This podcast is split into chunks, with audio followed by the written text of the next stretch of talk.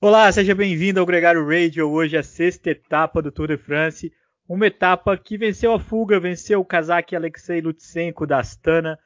O primeiro casaque que vence uma etapa do Tour desde o patrão do Lutsenko, o Vinokurov, que venceu lá em 2010. Eu não vou enganar ninguém, eu achava que essa etapa ia ter a participação mais efetiva dos candidatos da classificação geral. Eu tinha expectativa de alguém brigar pela camisa amarela hoje. Não foi bem isso que aconteceu. Na minha opinião, até foi uma etapa muito morna. Mas e o especialista? E você, Nicolas Sessler, direto do pelotão? Qual que é a sua interpretação dessa etapa de hoje? Etapa morna? Não, tio. Tá louco, rapaz. Hoje foi uma lenha. Eles rodaram tão rápido o dia inteiro que você não tem nem ideia. Não, sem dúvida foi muito rápido. O pelotão, diferente de ontem, andou em médias muito mais altas, né? 47, 48. E essa fuga que formou bem no começo da etapa deu a cara do dia.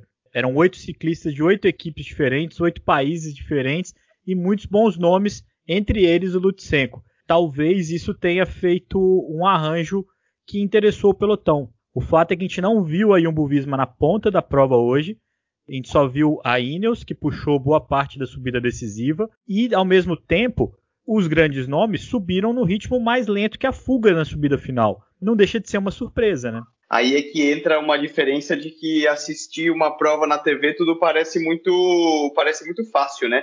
Se eles estão rodando a 50, 55 por hora ou a 40, para nós aqui sentadinhos no sofá parece muito fácil. Mas eu posso te garantir que ali em cima da bike é bem diferente. E quando você vê uma fuga de oito ciclistas com a qualidade dos ciclistas que estavam ali, são todos líderes, campeões de, de clássicas, campeão olímpico, como o Greg Van Avermaet, o belga, o, o Lutsenko também dispensa apresentação, Jesus Herrada, que fez segundo na etapa da Cofidis.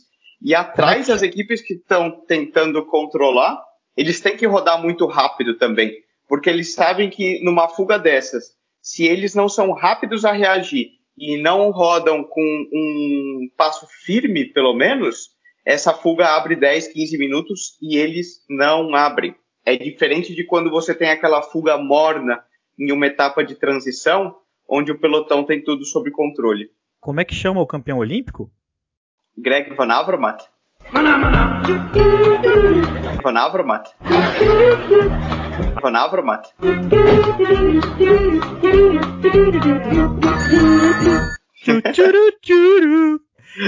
Ô, Nicolas, é, eu, eu, acho que a gente viu a mesma prova sim. Eu acho que a fuga hoje era muito boa e muito capaz de disputar a vitória. O pelotão também, ninguém se expôs demais. Né? A gente viu uma declaração do Landa falando que ninguém, ninguém queria arriscar uma tentativa de fuga, se frustrar e tomar tempo.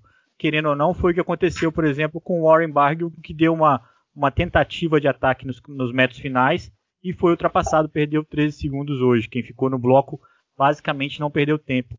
Eu acho que a gente viu também Fábio Aru tentou um ataque na, na antepenúltima serra do dia, que era onde as coisas eram um pouco mais duras.